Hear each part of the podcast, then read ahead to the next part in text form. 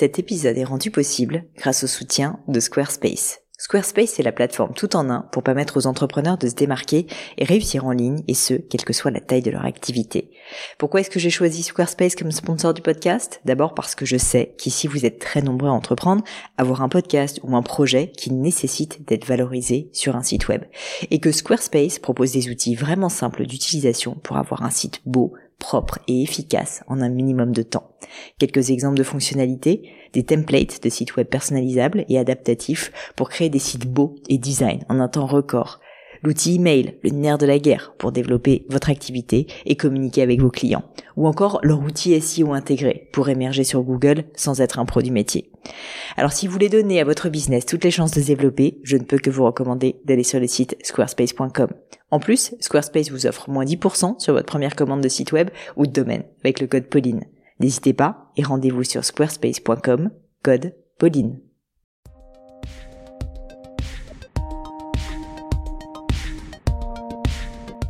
Salut la team podcast, ici Pauline Léniaud et bienvenue sur Le Gratin. Le Gratin c'est un podcast pour vous aider dans vos questionnements personnels et professionnels. Les lundis j'interviewe des personnalités remarquables pour parler de leur réussite et essayer de décrypter avec elles les clés de leur succès. Le mercredi c'est les leçons du Gratin, le moment de coaching où je réponds à vos questions sur des thèmes variés autour de l'entrepreneuriat, du business de façon générale, du développement personnel, du marketing, des réseaux sociaux, des RH et bien plus parce que l'objectif, c'est de vous aider à devenir la meilleure version de vous-même. Aujourd'hui, je suis avec Gladys, qui après 10 ans dans un job bien sous tout rapport, décide de se lancer dans une reconversion professionnelle.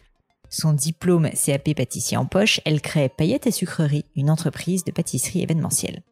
Trois ans après, elle aspire désormais à de nouveaux défis et souhaite se lancer dans la création d'un salon de thé qui propose des cours de pâtisserie. Pourtant, des personnes dans son entourage, ses parents en particulier, la font douter. Parce que quitter un job à 35 heures, bien payé, pour se lancer dans une entreprise sans être certaine que ça va fonctionner, bien évidemment c'est risqué. Surtout quand on a deux enfants, un crédit immobilier et aucune certitude de réussite. Évidemment, on peut comprendre la crainte de son entourage. Pourtant Gladys, elle, y croit dur comme fer et me demande comment se protéger des remarques négatives quand on lance son projet.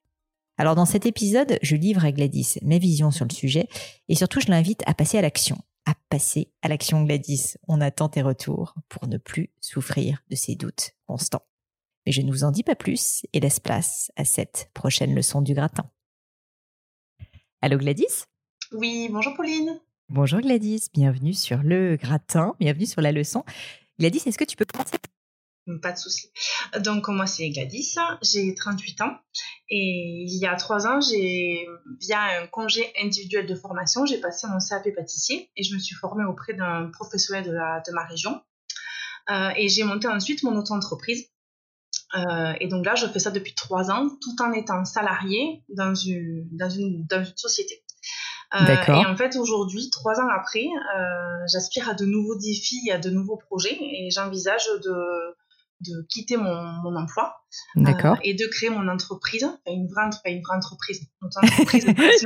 Euh, une vraie entreprise avec des statuts, tout ça, tout ça, TVA. et, euh, et donc du coup, je, je, me fais accompagner par une entreprise, enfin, par une donc par une aide qui s'appelle la BGE, donc c'est une entreprise qui aide les auto-entrepreneurs à créer des business plans. ok, génial. voilà, et, et, je me fais aussi aider par un réseau féminin toulousain très exactement, euh, qui, qui, nous aide à nous surpasser, à nous dépasser. Donc, euh, en fait, quand je parle avec des de pro à pro, donc quand je vais voir les, les, banques, quand je vais voir les, les, fournisseurs de matières, tout ça, je me sens hyper à l'aise et je me sens, on va dire, euh, sûre de mon projet, certaine de, du chemin que je veux prendre.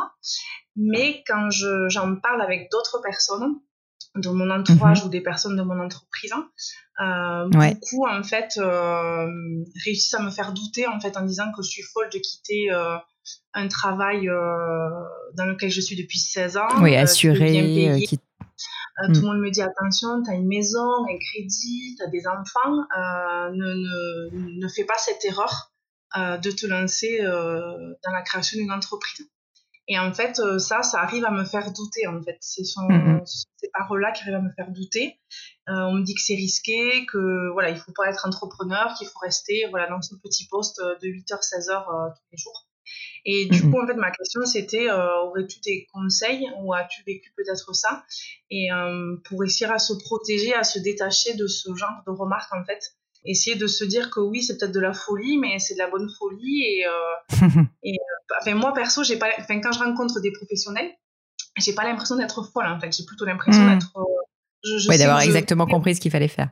C'est ça, c'est ça. Mais, mais du coup, les, quelques personnes avec qui j'en parle et qui doutent de ce projet arrivent en fait à me, à me démoraliser, à me démotiver. Je comprends. Et je me dis, on doit, doit avoir des, des, des systèmes, enfin des systèmes. On doit réussir à se protéger de ça. Et en fait, je ne sais pas trop comment faire. Écoute, c'est une super question et je vais te dire un truc, Gladys, tu n'es pas la seule à te la poser et j'ai beaucoup, beaucoup, beaucoup de personnes, euh, notamment sur mes réseaux sociaux, qui me posent cette question est-ce que je dois quitter mon job en gros pour créer ma boîte? Et euh, mm-hmm. comment faire pour ne pas euh, me faire démoraliser par tout mon entourage qui, bah, gentiment, essaye de me protéger? Il peut y avoir aussi quand même des histoires d'ego ou de jalousie, hein, quand même, ça peut arriver, mais il n'y a pas que ça. Il y a aussi juste des personnes qui bah, veulent te protéger, qui ont peur pour toi, quoi, tout simplement. Oui. Je vais peut-être t'étonner un petit peu, Gladys, mais une question que je vais te poser, et je pense qu'il faut que tu y répondes, c'est est-ce que tu as pensé et est-ce que tu peux envisager de commencer à vraiment lancer ton activité en parallèle de ton job. Avant que tu me répondes, je t'explique pourquoi je te dis ça. Tout simplement parce qu'en fait, même si là tu crois à ton projet, en fait, rien ne t'interdit de commencer, et moi c'est ce que j'ai fait avec le gratin en parallèle de Gemio, rien ne t'interdit en fait de commencer ben, le soir et le week-end, ou de commencer peut-être un jour par semaine euh, en plus, par exemple que tu négocies si tu veux un 4-5e, ou peut-être un 3-5e, pour commencer si tu veux à te faire la main, et pas si tu veux prendre tous les risques. C'est pas qu'en fait il faut pas prendre de risques dans la vie, et c'est pas que je crois pas à ton projet, ou que tu ne dois pas croire à ton projet, mais c'est pas la question. La question, c'est comment réussir à faire en sorte que ton projet marche du mieux possible, tout en finalement te préservant et, en faisant en sorte que tes risques soient finalement assez limités. Et c'est probablement assez possible de le faire. Et souvent, les gens sont assez binaires, et je pense que c'est aussi parce que émotionnellement, quand tu veux te lancer dans un nouveau projet, bah, tu as envie d'être à fond, tu as envie de faire que ça, etc. Mais la réalité, c'est que tu peux tout à fait probablement réussir à faire les deux en même temps. Et quand tu verras si ton projet marche vraiment, et bah, peu à peu, si tu veux, tu vas complètement euh, partir de ton ancienne activité euh, et, et, te lancer à 100% dedans. Donc, je pense qu'il faut euh, parfois se poser cette question. Est-ce que c'est une question que, que, tu as envisagée? Alors, c'est une très bonne question. En fait, ça, je le fais déjà depuis trois ans. D'accord. en fait, ça fait, ça fait trois ans que j'ai monté notre entreprise en, donc en pâtisserie événementielle. Mhm. Et donc, ça fait trois ans que je bosse la semaine à mon entreprise, le soir pour, pour mon auto-entreprise et le week-end euh, bon, là, là c'est vraiment l'événementiel, donc ça commence en avril et ça finit parce que c'est beaucoup des mariages. D'accord, donc tu as une euh, activité qui existe, tu génères du chiffre d'affaires. déjà, c'est ça, qui, qui, génère du chiffre d'affaires. Et donc euh, la question s'était posée, est-ce que si je quitte mon poste actuel, est-ce que je ne fais que d'événementiel ou est-ce que je fais autre chose? Et en fait, en calculant, et voilà, je me suis aperçue que faire que d'événementiel ne pas me... Te payer. Je, ne pourrais pas me retirer un salaire. Et donc, du coup, j'ai vu, plus, on va dire, un peu plus gros, mais euh, en fait, je, je, je, souhaite ouvrir un salon de thé euh, mhm. avec cours de pâtisserie, tout ça, et garder l'événementiel. Et donc, du coup, c'est j'ai déjà pris un mi-temps pour créer son entreprise il y, a, il, y a, il y, a, deux ans avec ma société et ça a très bien enfin ça a fonctionné et en fait euh, c'est à partir de là où j'ai pensé à faire quelque chose de plus gros et c'est à partir de mhm. là où on a commencé à me dire que j'étais un peu folle et tout donc j'ai laissé tomber en fait euh, ça. Et Donc ça veut dire que là concrètement, aujourd'hui, tu ne fais plus de mi-temps, tu es repassé à temps plein, c'est ça, sur ton entreprise, parce que ton entourage t'avait dit Merci. À temps plein et plus, les, plus tous les week-ends euh, à partir du mois d'avril jusqu'en octobre. Donc en fait, du coup, en fait, excuse-moi pour que je... en, fait, tu veux, je veux grossir de passer en auto-entreprise en société et de grossir en fait euh, l'activité. Si tu veux ne plus faire que mmh. l'événementiel pour être sûr de me Ok, d'accord. Bah alors dans ce cas, effectivement, si tu as testé le temps partiel pendant assez longtemps ou que tu travailles, euh, c'est pas forcément pertinent ce que je disais. Après, euh, je l'ai dit parce qu'il y a beaucoup de personnes qui se posent la question et qui n'envisagent même pas ça. Et en fait, c'est évidemment la première étape. Donc c'est super si tu l'as fait. Et je suis contente de l'avoir fait parce que du coup, ça m'a vraiment euh, prouvé que. Bah, conforté aussi dans l'idée que c'était possible.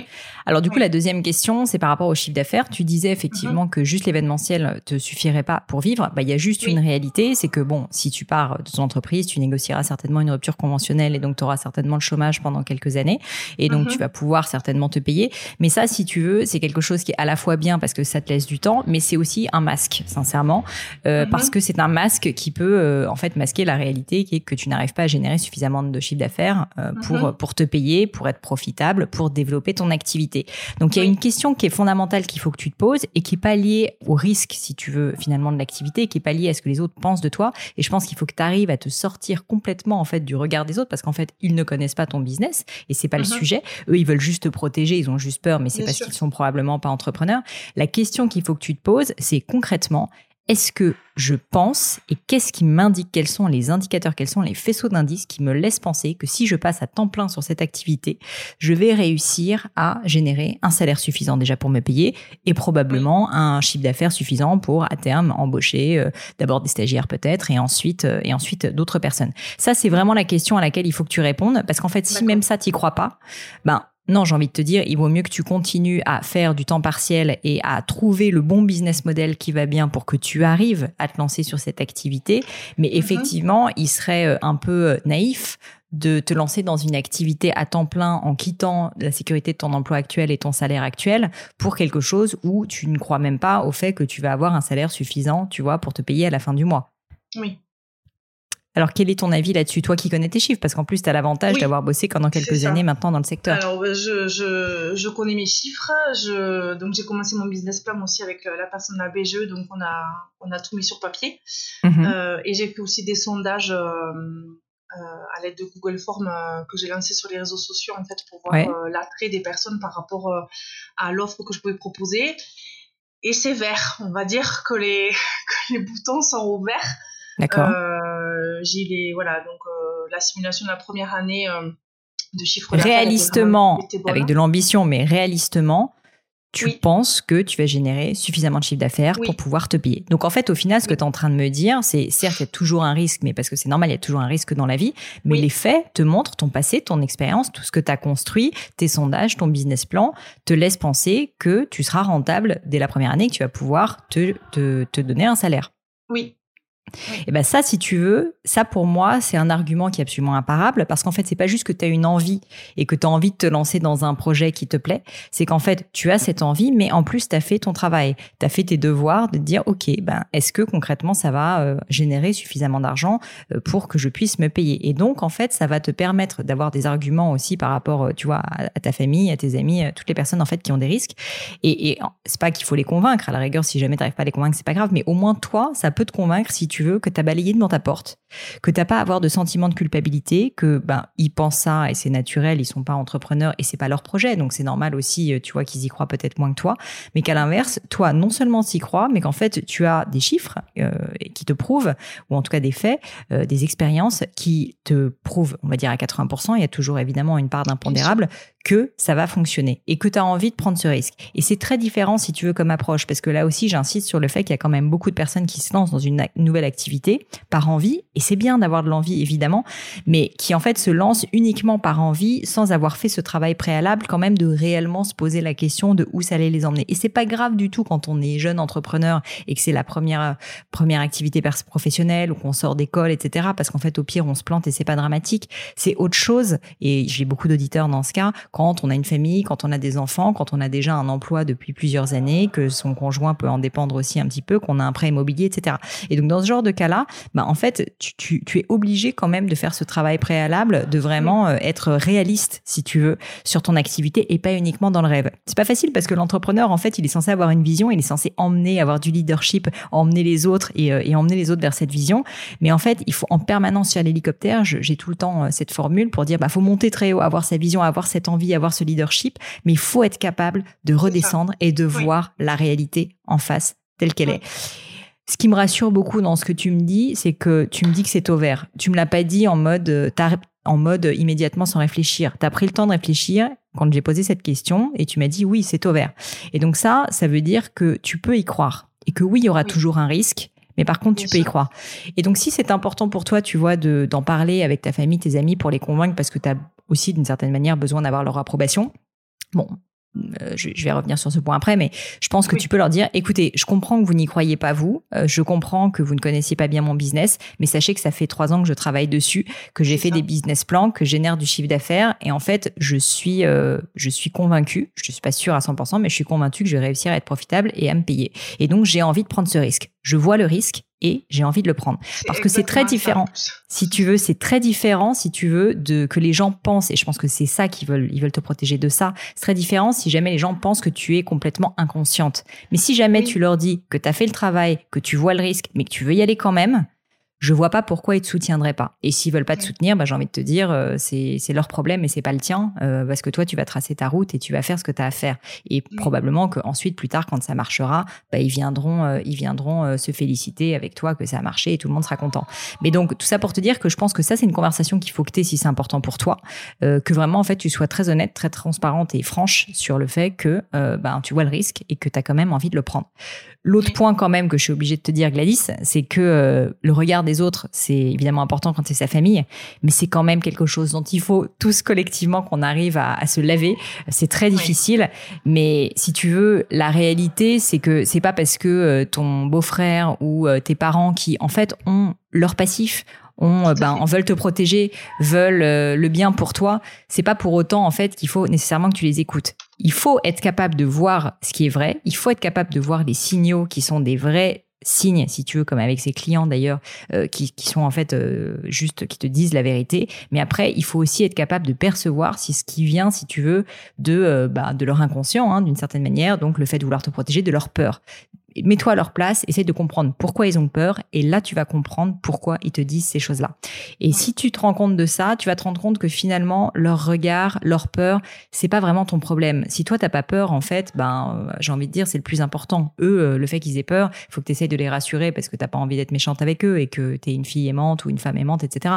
Mais ce que je veux dire, mhm. c'est que c'est finalement euh, pas c'est pas ton souci en fait que tes parents ou que ton mari ait peur pour toi. Ton souci en fait, c'est que ton business il fonctionne et donc que tu leur prouves que ton business fonctionne. Et donc, mes deux recommandations, si tu veux, c'est que premièrement, je pense qu'il faut que tu aies une conversation avec eux, celle que je t'ai décrite, c'est-à-dire que tu sois honnête et que tu leur dises, bah écoutez, j'ai compris, je comprends votre sonnette, votre sonnette d'alarme, je comprends que vous avez peur pour moi et je comprends pourquoi. Sachez que moi j'ai fait mon travail, que ça fait trois ans que je bosse dessus et que je suis prête à le faire et que je vois les risques, mais que je veux y aller quand même premièrement, et j'aimerais votre mhm. soutien. Et j'aimerais votre soutien. Si jamais euh, ben, tu as une bonne réception, tant mieux, le problème sera réglé. Si jamais tu sens, et c'est fort probable, hein, je te le dis tout de suite, qu'ils disent oui, oui, oui, oui, mais bon, qu'au final, ils changent pas d'état d'esprit parce que les gens ne changent pas comme ça si facilement. Et surtout, euh, quand on a euh, dans l'inconscient, on va dire, des réflexes, des peurs, bah, ça se change pas comme ça en un tour de main. Eh bien, écoute, dans ce cas, il faut que toi, tu te tu, tu te, pas tu te barricades, mais en fait, il faut que tu réalises la réalité de leur biais et de tes biais. Toi, tu as un biais qui que tu as envie de le faire, mais à la différence, tu as fait ton travail, c'est-à-dire que tu as quand même des chiffres et euh, des, des, des, indicateurs, parce que ça fait trois ans que, que, tu travailles dessus, qui te laissent penser que ça va fonctionner. Et eux, ils ont leur propre biais, qui sont tout simplement qu'ils ont une peur de te protéger ou... Euh, je dis une jalousie, c'est peut-être pas le bon mot, mais on va dire euh, une peur du changement, tu vois. Et eh ben, et eh ben en fait, il faut juste que tu en aies conscience et donc que ben tu prennes ce qu'il y a de bon à prendre en fait dans ce qu'ils vont t'apporter, c'est-à-dire de l'affection, de l'amour, du soutien euh, à certains égards et peut-être des bonnes idées, mais par contre que toutes leurs craintes, ben en fait, c'est leur crainte, c'est pas les tiennes si tu veux. Et ça c'est quelque chose qui est très différent et il faut pas que parce que c'est leur crainte et leur passif et leur inconscient qui leur euh, qui leur fait euh, ben, être assez averse au risque, que toi, tu dois être comme eux. Et ça, c'est quelque chose, c'est un exercice dans la vie qui est pas facile. Moi, j'essaie souvent de le faire, de me dire, OK, mais au final, là, cette personne, en fait, quand elle tire la sonnette d'alarme, cette personne, quand elle hurle, quand elle est en colère, en fait, quelqu'un qui est en colère, c'est la même chose. C'est pas ton problème, c'est pas ton erreur, c'est sa colère à elle, c'est son problème à elle, si tu veux. Et, c'est exactement la même chose pour une peur. Et donc, essaye de parfois prendre un petit peu ce recul. C'est pas facile, surtout quand c'est des gens qu'on aime, mais je pense que ça pourra beaucoup t'aider à justement moins prendre personnellement euh, euh, parfois des attaques euh, qu'on peut vivre ou, ou ces craintes justement de ton entourage. C'est vraiment ça en fait. Euh, euh, mes parents, euh, voilà, comme, comme beaucoup de, de parents d'auditeurs, moi ils ont jamais quitté leur entreprise. Ils ont été mm. embauchés à 18 ans et ils ont fini leur vie dans, dans leur entreprise. Mon père a vécu voilà chômage technique, voilà donc il y a une période qui était assez difficile à la maison et je pense que c'est surtout pour ça que ben, en fait qu'ils ont peur que mais bien sûr un emploi et Et c'est leur job. Je... vais te dire un truc, c'est leur job d'avoir peur pour toi, c'est leur job de te protéger. Ils font bien leur job. Limite, il faut les féliciter. Enfin, en tout cas, dans ta tête, félicite-les. Mais c'est pas pour autant qu'il faut que tu les suives, tu vois. Et surtout, il faut pas que tu te fasses affecter parce que c'est juste la même chose que je te disais tout à l'heure, c'est qu'il faut que tu aies le, le la hauteur de vue de d'avoir ça en tête quand ils te font une remarque euh, de peur, hein, un réflexe de peur, et que c'est finalement leur, leur inconscient qui parle et leur crainte qui parle. Bah, il faut que tu dises ah oui, je comprends, c'est normal. La raison pour laquelle il me dit ça, c'est pas qu'il ne croit pas en mon projet, c'est très différent. En fait, je pense même pas que ça soit le sujet. Le sujet, c'est juste qu'il a peur de façon générale sur le fait que bah, je vais me lancer dans l'entrepreneuriat alors que c'est quelque chose qu'il ne connaît pas. Et donc, en fait, c'est complètement décorrélé de toi, c'est complètement décorrélé de ton projet, de ton succès, de tout ce que tu as fait par le passé. Et, et ça, c'est quelque chose qui est pas facile à faire, cette petite gymnastique, si tu veux, intellectuelle, de, de prendre cette hauteur de vue. Mais, mais c'est vraiment une clé très importante. Et là, tu le vis avec tes parents, mais sincèrement, dans tout dans la vie, ce recul sur essayer de comprendre pourquoi quelqu'un qui réagit fortement à quelque chose que tu vas dire, un regard extérieur, bah, en fait, est probablement lié à un biais euh, personnel, si tu veux, à une émotion personnelle, c'est quelque chose qui est très puissant parce que ça va te permettre, en fait, de de ne pas vraiment prendre personnellement les feedbacks ou, ou, le regard des autres. Et je pense que ça, c'est assez important quand on est entrepreneur. Une fois de plus, ça ne veut pas dire qu'il faut pas écouter les feedbacks des clients. Et ça, au contraire, il faut être très lucide et très objectif avec soi-même dessus. Mais à l'inverse, si tu veux, tu as tout un certain nombre de remarques qui sont des remarques plus émotionnelles de peur, euh, de peur, d'agressivité, une fois de plus de jalousie, de personnes extérieures. Et ça, en fait, il faut que tu n'en aies rien à foutre. Mais vraiment, il faut pas que tu n'en aies rien à foutre en mode je suis pas content. Enfin, tu vois, c'est pas des gens que je respecte. En tout cas, il faut pas se voiler la face non plus, tu vois, et se voiler dans son ego. Mais à l'inverse, euh, il faut aussi euh, vraiment, vraiment se dire bah, je comprends d'où il vient, c'est pas mon chemin à moi. Euh, se remettre en cause, dire ok, pourquoi est-ce que je crois à ce que je crois? Bah ouais, j'ai mes chiffres, donc en fait non, j'y vais quand même, tu vois. Et se dire euh, c'est c'est pas c'est pas le regard des autres si tu veux qui doit influencer ta vie, parce que si c'est le cas, tu vas vraiment être perpétuellement euh, malheureuse. Tu feras pas les choses pour toi, tu les feras pour eux si tu veux. Et, et surtout dans l'entrepreneuriat, il y a rien de pire parce que au final, si tu le fais, c'est tellement difficile, c'est tellement de temps, c'est tellement de passion que si en plus t'es es soumis au regard des autres et que tu et que tu vis mal le regard des autres, enfin ça va être juste la double corvée pour toi, tu vois, si tu veux. D'accord. Moi, ça m'a ça, ça aidé. Enfin, tu m'as. C'est vrai que j'avais j'avais du mal à imaginer la conversation la conversation que je pouvais avoir avec mes parents, mais là, du coup, tu m'as donné des clés. Euh, bah, je pense, moi, à ta place, ce que je euh. ferais, c'est que pendant maintenant que tu as le, le, notre discours un peu frais en tête, euh, je tarderai pas trop. Euh, je pense qu'il faut, euh, si tu es sûr de toi hein, et que tu es décidé, une fois de plus, peut-être reprendre un peu de réflexion. Mais dès que tu es décidé, moi, je les convoquerai d'une certaine manière, de manière très sympa, toujours. C'est pas évidemment, t'es pas en train de faire leur procès, au contraire. Au contraire, il faut que tu les remercies, que tu les remercies du fait qu'ils prennent soin de toi et qui tu te rends bien compte, en fait, qu'ils veulent te protéger. Mais par contre, comme on le disait précédemment, il faut que tu sois très très clair sur le fait que tu as fait ton travail, tu sais là où tu veux aller, tu es confiante, tu as tes chiffres, tu comprends qu'ils y croient pas, mais que toi en fait tu as vu les risques et que tu veux y aller quand même et que tu leur demandes leur soutien. Demande-leur réellement leur soutien. Euh, parce que je suis sûre qu'ils vont te le donner si tu veux. Euh, au moins qu'il y ait une action et, je pense qu'il risque d'y avoir un changement si tu veux dans leur comportement si jamais euh, tu leur dis concrètement que tu as pris ta décision et que tu as besoin d'eux maintenant, mais que tu as besoin d'eux positivement. Oui, oui, oui. D'accord. Non, mais c'est bien. Non mais merci. Franchement, non mais ça, ça m'aide, ça m'aide. Ah, tu sais, à chaque fois quand je fais des interviews ou quand je parle à des personnes que je coach un peu des personnes, les conversations avec des, des proches notamment, c'est toujours le plus difficile parce qu'en fait on a peur. Mais, mais, Gladys, ils vont t'aimer euh, quand même. Je vais te dire un truc, ils vont t'aimer quand même. C'est pas ça qui, c'est pas cette conversation, elle te fait peur, ça ne va rien changer dans votre relation. Au contraire, la seule chose qui risque d'arriver, c'est qu'ils vont te respecter plus, qu'ils vont, ils vont se dire tiens, notre petite fille, notre petite Gladys, maintenant c'est une femme vraiment. Et même si t'es âgé, t'es pas en fait dans leur tête t'es encore leur petite fille c'est tes parents. Et ben en fait là ils vont comprendre que ils ont réussi via leur éducation à te faire grandir et à devenir une femme. Et une femme euh, qui a du leadership. Et ça je pense que c'est le plus beau cadeau que tu peux leur faire en tant que parent. Mm. mais c'est vrai que c'est on se sent vraiment différent entre le ce que je disais le, moment où on parle avec des pros où on est de pro à pro. Enfin j'ai j'ai fait des salons un salon il y a pas très longtemps et euh, j'étais quand même assez à l'aise voilà de parler de pro à pro du projet et tout. Et dès que ça, dès que ça touche l'affectif familial, on va dire, euh, ou, des, des amis euh, qui sont très très proches, euh, de suite on a l'impression de ne pas être légitime ou de ce sentiment d'imposture là qu'on a, ce fichu sentiment d'imposture qui est vraiment très pénible. Mais, mais, mais du coup, plus j'avance quand même dans mon projet pro, plus quand même je gagne en assurance et en maturité aussi quand même. Et du coup, ça, voilà, je me dis que bon, il est temps de franchir le pas et de, comme tu dis, ils vont pas me, ils vont pas me renier, ils vont plus m'aimer. Euh, au contraire, j'espère voilà qu'ils verront que je suis Au contraire, je pense vraiment au contraire. Je pense même, je dis un truc, je pense que ça va les rassurer parce que probablement aussi et tu t'en rends pas forcément compte mais une des raisons pour lesquelles ils ont peur, c'est que quand tu es avec eux, tu es très différente que quand tu es en milieu professionnel et donc ils te voient effectivement comme une petite fille parce que tu agis probablement un peu comme une petite fille quand tu es avec eux. Euh, tu vois, si tu as ce complexe de l'imposture, etc. Et donc le fait, je te dis pas d'être euh, orgueilleuse, d'être désagréable, etc. Mais par contre le fait que tu sois juste sûre de toi, bien dans tes baskets et que tu ce leadership, je pense que ça va énormément les rassurer aussi sur ta capacité à faire euh, ce que, ce que, ce que tu as dit. Et donc, euh, et donc pour moi, c'est absolument nécessaire. Et, je sais que c'est pas facile, mais entraîne-toi à le faire avec régularité, avec tes parents peut-être d'abord, avec lesquels tu es très en confiance, avec ton conjoint, avec tes amis. Et, tu vas te rendre compte qu'avec le temps, tu vas pouvoir être plus toi-même. Et il faut que tu arrives, en fait, parfois, essayer d'avoir ce recul, toujours pareil, de, de te reprendre quand tu sens qu'en fait, bah, tu es un peu, je sais pas, en train de baisser la tête, en train de, de prendre une petite voix, etc quand tu es en train de reprendre un peu euh, l'état d'esprit de la Gladys petite fille, bah, rends-toi mhm. compte, non, c'est plus toi. C'est plus toi. Et, euh, et toi, t'as changé. Et eux aussi t'ont changé. Peut-être que leur regard n'a pas encore changé, mais en fait, il va, il va falloir qu'ils changent leur regard parce que, parce que tu n'es plus la même personne. Et il faut pas que tu te laisses euh, influencer, si tu veux, par un regard qui est bienveillant, mais qui est le regard des parents qui te voient encore quand leur petite fille de, tu vois, de 12, 14 ans, je sais pas. Donc, euh, donc c'est important que, que, que, voilà, tu remettes les choses euh, à l'ordre du jour parce qu'ils vivent un peu sinon dans un, dans un rêve qui n'est plus bon. Et il faut pas que tu les laisses faire. C'est ça, c'est ça. Bon, mais super, merci. Merci beaucoup, Pauline. Bah, merci à toi, Gladys, et tiens-moi au courant en tout cas pour, euh, pour cette conversation. Ça me ferait très plaisir. Pas, de soucis. Je te dis à bientôt. Ciao.